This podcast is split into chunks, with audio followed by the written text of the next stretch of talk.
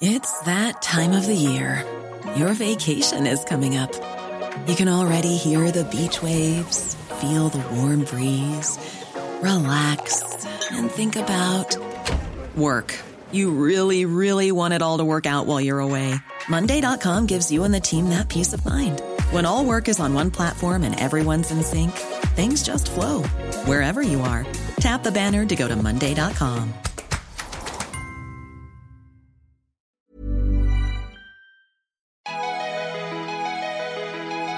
Bonjour, je suis Jean-Mathieu Pernin. Bienvenue dans Libellisé, le podcast de Libération qui vous raconte la présidentielle.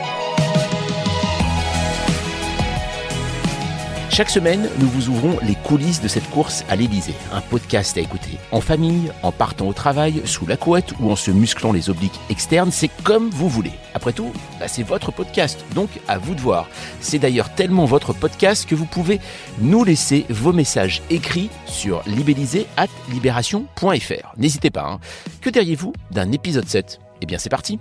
L'agression russe sur l'Ukraine ne semble plus en finir. Sur place, le nombre de civils tués augmente, les immeubles sont percés par les bombes, les routes de l'exil se remplissent. Chez nous, la guerre aux portes de l'Europe a une conséquence directe, la hausse des prix. On l'a vu pour l'essence, l'augmentation pourrait bientôt toucher certains produits alimentaires.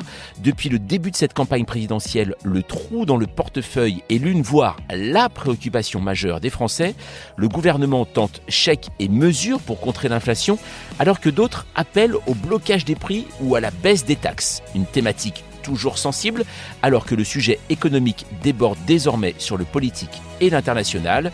Libellisé, épisode 7, pouvoir d'achat, les candidats pourront-ils rendre la monnaie?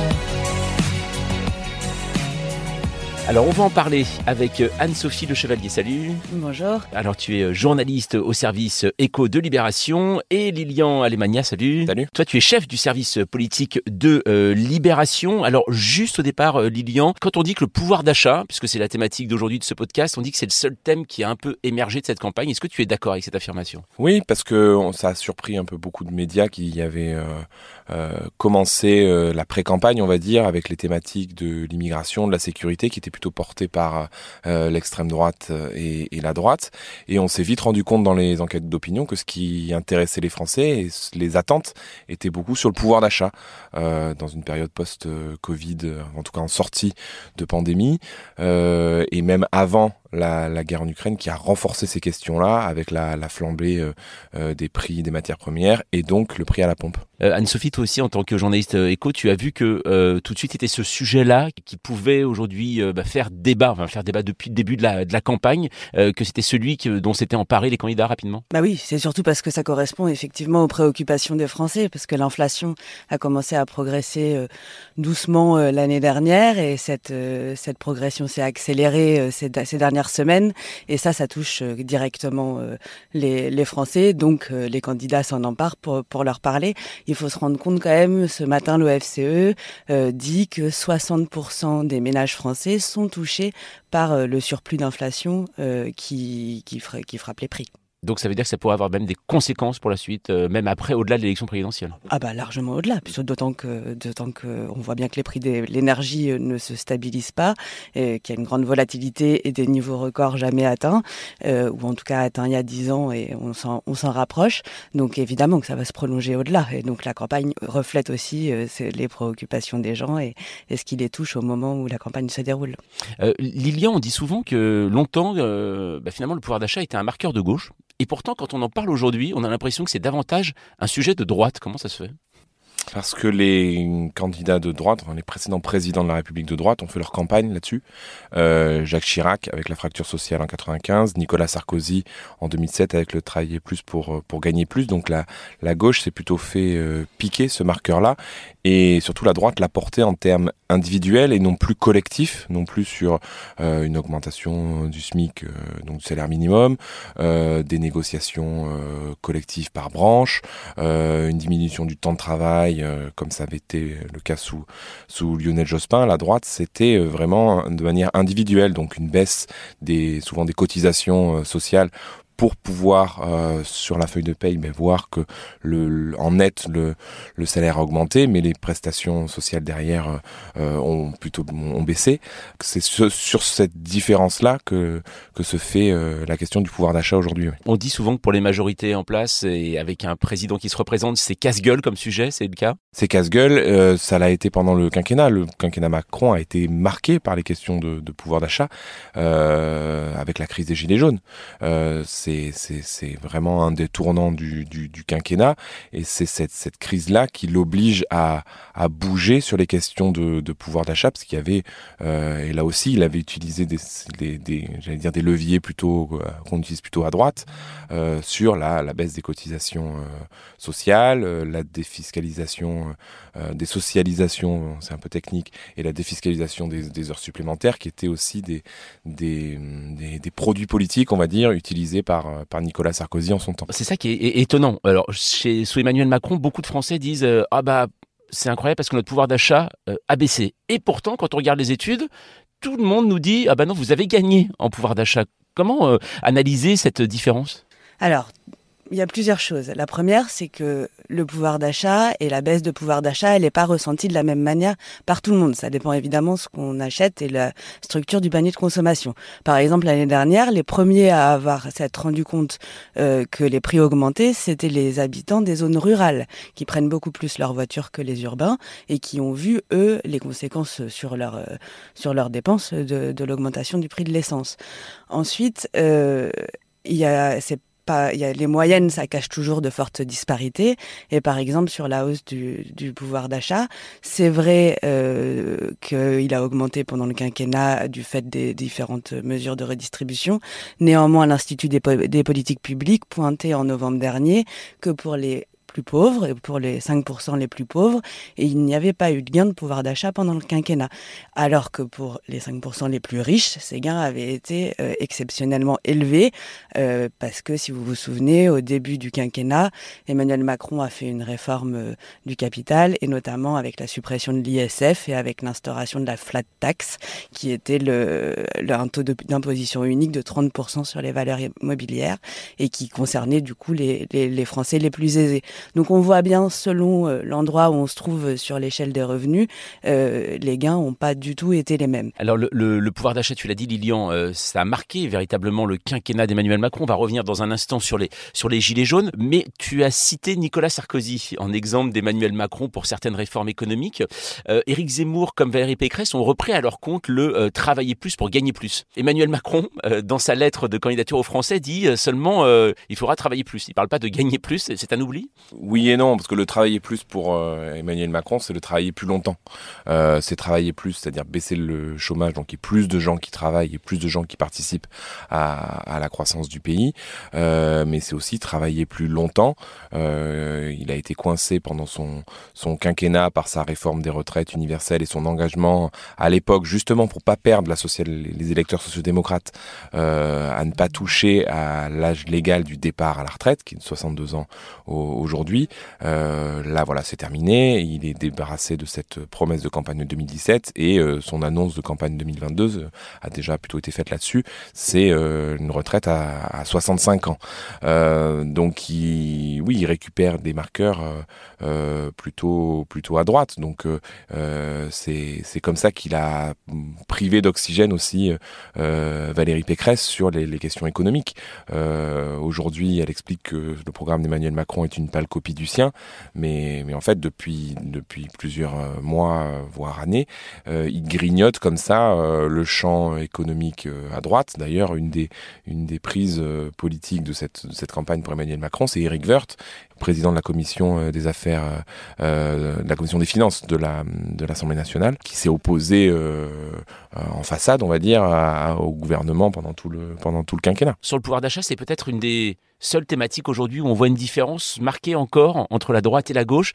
On a l'impression que la droite veut davantage augmenter les salaires, la gauche le SMIC. Est-ce que c'est comme ça qu'on peut résumer un petit peu les, les, deux camps? Oui, alors c'est un peu plus complexe, mais, mais effectivement, la revalorisation du SMIC n'est pas proposée à droite, je crois. Donc, euh, donc euh, oui, ça, c'est un marqueur différentiel. Et effectivement, une autre prise que peut, que peut avoir euh, le, le futur gouvernement sera, sera le SMIC, parce que le SMIC, pour le coup, ça concerne, ça profite pleinement euh, aux gens euh, qui ont des bas salaires et qui peuvent euh, avoir ainsi leur, leur revenu augmenter. Mais je rappelle que c'est une des dernières choses qui prend en compte l'inflation. Et donc, quand le quand l'inflation augmente, le SMIC augmente automatiquement. L'augmentation du SMIC permet aussi derrière à, aux, organisations syndicales de négocier des augmentations de salaire pour les autres qui sont au-dessus du SMIC. Euh, donc c'est pour ça qu'à droite et les entreprises, euh, enfin les chefs d'entreprise sont souvent contre l'augmentation du SMIC parce qu'ils disent ben, ça va tirer tous nos salaires vers le haut, donc ça va créer encore plus d'inflation derrière. Et on voit à quel point en ce moment justement les négociations annuelles obligatoires, donc qui décident de l'augmentation des salaires euh, pour, pour les entreprises, se passent de manière difficile et que les augmentations obtenues par les salariés sont en général en dessous de l'inflation. Même avec des augmentations de 2, 2,5, on n'arrive pas au taux d'inflation qu'on enregistre en ce moment, qui, je, qui sont pour, la, pour, la, pour le mois prochain, l'INSEE prévoit plus de 4%. Emmanuel Macron a utilisé aussi un, levier, on va dire, qui est entre la droite et la gauche, c'est la prime d'activité. Euh, il a beaucoup utilisé ça notamment pour augmenter les bas salaires et au niveau du SMIC euh, au moment de la, de la crise des Gilets jaunes. Euh, on se souvient son annonce à la télé en disant qu'il augmente euh, de 100 euros euh, le SMIC. Euh, en revanche, c'est une c'est quelque chose qui qui ne peut pas faire indéfiniment. augmenter, augmenter les salaires par la prime d'activité, c'est compliqué. À un moment donné, c'est les chefs d'entreprise qui, qui doivent s'y mettre. Ça existe euh, en matière de pouvoir d'achat, le quoi qu'il en coûte ou pas? Bah, on voit oui que c'est possible puisque c'est ce qu'on voit depuis euh, depuis quelques mois maintenant. On voit bien que au début ou quand l'inflation a commencé à progresser, au départ c'était parce que c'était les conséquences de, de, la pandémie, la désorganisation des chaînes de production, euh, les certains prix des matières premières augmentés. Donc pour, pour et notamment ceux de, du gaz et de l'électricité déjà hein, à l'automne dernier. Donc donc évidemment le gouvernement avait identifié ce sujet comme euh, potentiellement inflammables et puis qui posaient des vrais problèmes de budget pour, euh, pour une partie euh, des ménages. Donc ils, ont commencé par le chèque énergie et puis à mesure que les prix ont continué à augmenter, il y a eu des nouvelles mesures dont certaines assez, assez fortes comme, comme le plafonnement de la hausse des prix de l'électricité à 4%, comme le gel des prix du gaz. Donc on voit bien que quand il s'est agi de, de, de, de, répondre et de protéger, comme ils disent, les, les Français contre la hausse des prix, le quoi qu'il qu'il en coûte euh, est, toujours d'actualité, même s'ils s'en défendent en disant il n'y a plus de quoi qu'il en coûte. Il y a une candidate qui s'est emparée du pouvoir d'achat depuis le début, c'est Marine Le Pen. Elle se dit même euh, candidate du pouvoir euh, d'achat. Est-ce que c'est quelque chose qui peut fonctionner? Est-ce qu'on peut faire un président avec le pouvoir d'achat? En tout cas, elle, parle à l'extrême droite, à beaucoup de Français sur, sur cette thématique-là, parce que c'est pas la seule à en avoir parlé. Euh, à gauche, euh, que ce soit Anne Hidalgo, Jean-Luc Mélenchon euh, et même Yannick Jadot ont, l'ont mis sur la table très, très vite, cette thématique-là. Mais elle, c'est vrai que droite à l'extrême droite, elle s'en est emparée, elle en a fait un, un, élément de clivage avec Éric Zemmour très vite, en expliquant qu'Éric Zemmour, lui, son obsession, c'était l'islam et que elle, non, c'était le pouvoir d'achat, le pouvoir d'achat des Français et soutenir les catégories populaires parce qu'elle parce qu'elle elle, parle à, à, une partie de ces de, ces Français là qui vont voter parce que beaucoup de catégories populaires ne vont pas voter. Euh, mais oui, et aujourd'hui euh, ça, ça s'avère payant. Euh, et on le voit dans les sondages, elle recrée le trou euh, avec euh, avec Éric Zemmour dans beaucoup de dans beaucoup d'intentions de vote. et, c'est sur ces, ces thématiques-là, notamment dans la, guerre en Ukraine, enfin les conséquences de la guerre en Ukraine et l'augmentation du, prix de l'essence, qu'elle elle a une certaine crédibilité en la matière pour ces, pour ces électeurs-là. Pourtant, euh, baisser le prix de l'essence, euh, des taxes notamment, c'est ça hein, que veut Marine Le Pen, notamment passer à taxe énergie de 20 euh, à 5%, ça fait perdre aussi beaucoup d'argent. Oui, puis il y, a une autre chose aussi, c'est qu'on se focalise beaucoup sur le prix de l'essence, mais en fait, euh, l'énergie représente la moitié de l'inflation constatée aujourd'hui, mais il n'y a pas que l'énergie et ça commence à s'étendre aux autres produits, aux produits manufacturés et notamment à l'alimentation. Le chiffre est un peu passé inaperçu, mais mardi dernier, l'INSEE a annoncé que les prix des produits alimentaires ont augmenté de 2,5%, les fruits et légumes de plus de 4% et euh, le pain et les céréales de 2,7%. Donc on voit bien que plus les mois vont avancer, plus euh, ça ne va pas concerner que l'énergie. Et ça, en ça, euh, la décroissance ou pas, tout le monde mange. Et donc Yannick Jadot avait a proposé dans son programme notamment une mesure qui est un chèque immédiat de 400 euros pour les 6 millions de familles les plus défavorisées et de 100 euros pour les classes moyennes. Donc on retrouve un peu l'indemnité inflation faite par le gouvernement en décembre, mais qui était euh, de, de, de, 100 euros, mais avec une somme plus élevée pour les plus défavorisés. Donc on voit que, aider, que, que, le, que le futur gouvernement aide l'inflation, aide les ménages face à l'inflation, ça sera bien au-delà du prix de l'essence sur lequel tout le monde se focalise aujourd'hui. Il y avait eu quand même un blocage des prix hein, une fois, c'était euh, Pierre Bérégovoy en 1990, euh, Saddam Hussein envahit le Koweït, il bloque les prix de l'essence pendant 5 mois. C'est possible ça? Aujourd'hui c'est possible de le faire. Euh, maintenant, euh, tout est une question d'affichage politique. Euh, on le voit, Marine Le Pen, elle joue sur des gros chiffres. La taxe, la TVA est à 20%, je veux la passer à 5. Mélenchon parle aussi aujourd'hui du blocage des prix en prenant l'exemple de la Réunion où il y a un blocage des prix de première nécessité là-bas pour avec la spécificité qui est que la Réunion est une île loin de loin de la métropole et que certains produits coûtent cher. Euh, la, la, question est comment on fait sur la durée, euh, puisque cette guerre en Ukraine va durer, que les, crises risquent aussi de, durer, donc le pétrole euh, euh, risque de continuer à être cher et donc euh, on risque d'avoir des prix à la pompe toujours, toujours aussi élevés. C'est là où s'affrontent un peu deux catégories de candidats, ceux qui veulent faire les, les, propositions tout de suite, même si au début ça peut marcher en affichage, mais sur le long terme, on l'a dit, si les prix continuent à augmenter, même en baissant les taxes, la question du, de l'essence continuera à être présente. Et d'autres, comme Yannick Yannick Jadot, comme Jean-Luc Mélenchon, qui essayent de, proposer quelque chose de plus euh, sur plus, long terme, qui est euh, le changement de nos modes de, de, consommation, de, déplacement, de travail. Euh, mais ça, ça prend plus de temps et c'est difficilement entendable pour des gens qui sont contraints euh, de prendre leur voiture parce que leur employeur leur demande, parce que leur, le travail leur demande euh, de prendre leur, euh, leur voiture tous les jours pour aller travailler. Yannick Jadot, est-ce qu'il est, euh, est, qu'il est entendable dans cette période-là? C'est-à-dire qu'on le voit parler de l'Ukraine, mais sur le pouvoir d'achat, est-ce que c'est entendable en, sachant que beaucoup d'écologistes, pas lui, hein, mais prônent la décroissance, parler de pouvoir d'achat en même temps, est-ce que c'est pas contradictoire? Alors qu'il était assez bon dans un débat face à Marine Le Pen chez Cyril Hanouna, il, il a eu une, la seule difficulté du débat a été justement sur la question du, pouvoir d'achat, où Marine Le Pen lui, a dit, mais en fait, pour les gens qui prennent leur voiture tous les jours, vous voulez qu'ils payent d'un côté et leur rendent de l'autre côté. Donc, euh, moi, je, propose à ce qu'ils ne payent pas tout de suite, et comme ça, l'argent reste dans, le, dans leur portefeuille. C'est assez simpliste, euh, mais effectivement, c'est difficilement entendable, alors que ce serait une, plutôt une, bonne solution pour euh, permettre à d'autres de payer la transition écologique, aux plus riches, de payer la, transition écologique euh, de ceux qui en ont le plus besoin aujourd'hui pour euh, investir dans des véhicules euh, propres et qui euh, n'utilisent pas, pas d'essence ou de gazole. Alors sur libellisé.libération.fr, Stéphane nous envoyait un message concernant Jean-Luc Mélenchon et une de ses réformes les plus symboliques s'il arrive au pouvoir. Bonjour Stéphane, 42 ans, j'habite à Paris. J'ai vu que Jean-Luc Mélenchon voulait taxer à 90% les très hauts revenus. Est-ce que vous croyez que ça va être utile ou ça réforme ou on est plutôt dans le symbole? Il est intéressant de cette question parce que euh, ça mélange les deux en fait avec Jean-Luc Mélenchon. On ne sait pas trop toujours si on est dans l'efficacité ou dans le symbole d'union on est beaucoup dans le symbole. Euh, les 90%, c'est au-delà de la taxe, enfin, de l'imposition 75% qui avait été proposée par François Hollande et qui avait été retoquée par le Conseil constitutionnel. Alors, Jean-Luc Mélenchon dit qu'il s'en sortira euh, puisqu'il va créer 12 tranches d'impôts, donc quelque chose de beaucoup plus progressif, pour éviter que cette, cette, cet impôt à 90% sur la dernière tranche hein, mmh. soit, soit jugé confiscatoire.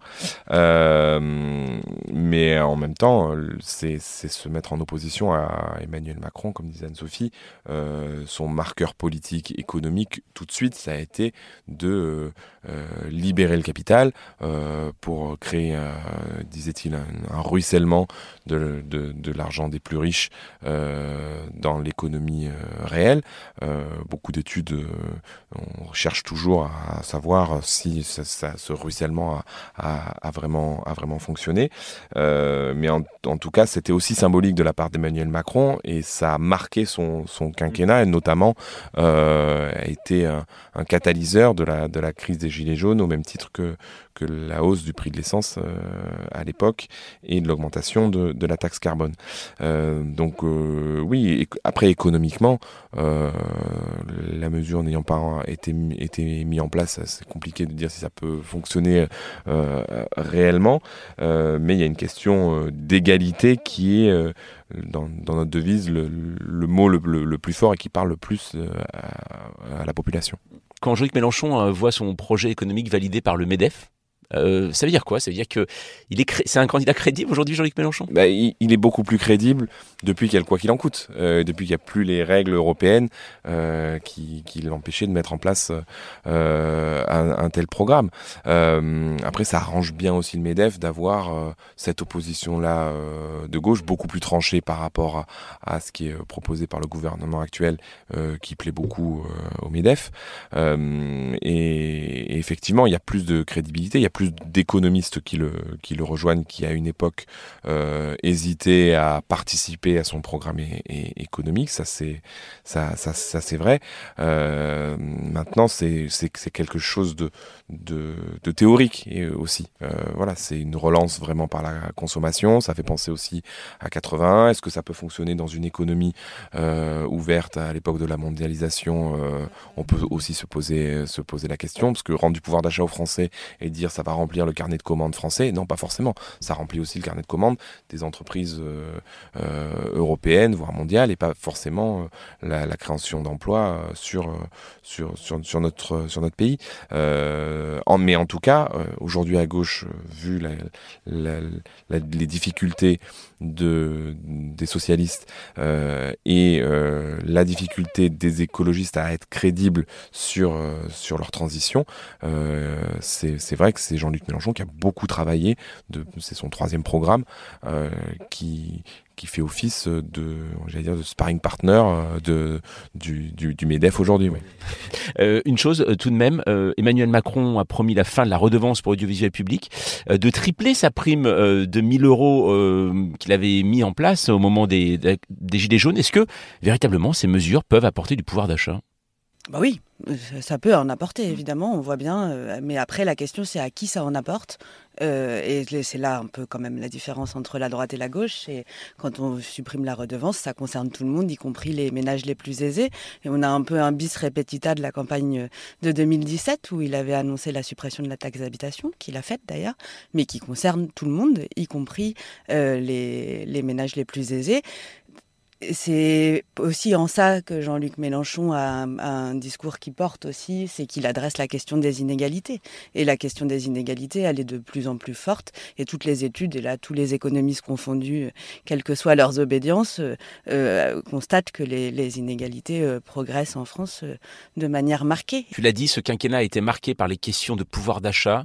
On a eu une pandémie, il y a une guerre qui est aux portes de l'Union européenne. Est-ce que tout de même le risque de crise sociale il est toujours présent en France Évidemment. Alors la question de la pandémie, elle est intéressante parce que le pouvoir d'achat n'a pas reculé pendant la, pandémie, mais parce qu'il y a eu une réponse publique massive qui a permis justement de, préserver euh, les, salaires et donc euh, le pouvoir d'achat. Euh, donc ça, on a évité une situation qui aurait pu être dramatique avec un creusement des inégalités pendant cette période-là. Ensuite, évidemment que ça ne disparaît pas. On parlait tout à l'heure des négociations pour les salaires. On voit bien que les entreprises ne suivent pas l'inflation, donc ça crée forcément des crispations. Il y a une grève aujourd'hui même sur, sur, les, sur ces questions de pouvoir d'achat. Après, ce que disent tous les sociologues et autres politologues, c'est que de fait, la crise sociale, bien malin celui qui peut la, qui peut la prévenir. Mais on voit bien de toute façon qu'il y a des points de crispation qui se multiplient. Et s'il y a une réponse aussi forte aux questions de pouvoir d'achat avec les différentes primes, indemnités et, et tout ça, c'est aussi pour éviter ces points de crispation-là le gouvernement actuel n'a pas oublié ce qui s'est passé euh, pendant la question des Gilets jaunes. Cette présidentielle, la crise sociale, elle ne la réglera pas? Non, elle ne, une élection ne règle pas une crise sociale. Euh, les gens votent ou ne vont pas voter, attendent de voir comment euh, se comporte euh, le, futur gouvernement et, après on ne sait jamais comment ça se passe. La dernière fois sur les, sur les gilets jaunes, c'est au moment du, budget, il y a une augmentation de la taxe carbone qui est, arrive en même temps qu'une augmentation des prix à la pompe qui n'a rien à voir avec l'augmentation de la taxe carbone puisque cette augmentation allait être mise en œuvre quelques mois plus tard, mais c'est euh, la conjonction d'une annonce euh, de politique euh, et d'un fait, j'allais dire, dans, le porte-monnaie qui fait que une, dynamique s'enclenche. Donc on ne sait pas.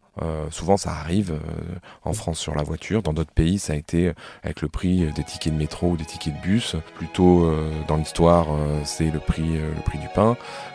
donc on ne sait pas comment s'enclenche euh, une crise sociale. C'est la fin de ce septième épisode de Libellisé. Merci Anne-Sophie, merci euh, Lilian. Alors avant de se quitter, message très important, si ce podcast vous a plu, n'hésitez pas à vous abonner. Vous pouvez le faire sur euh, Apple Podcast, Deezer ou Podcast Addict et c'est la bonne façon de ne rater aucun épisode. Alors n'hésitez pas à mettre 5 étoiles on compte sur vous. D'ailleurs, si vous voulez participer, on attend vos messages et notes vocales dans notre boîte mail libellisé à libération.fr. Nous, on se retrouve jeudi prochain.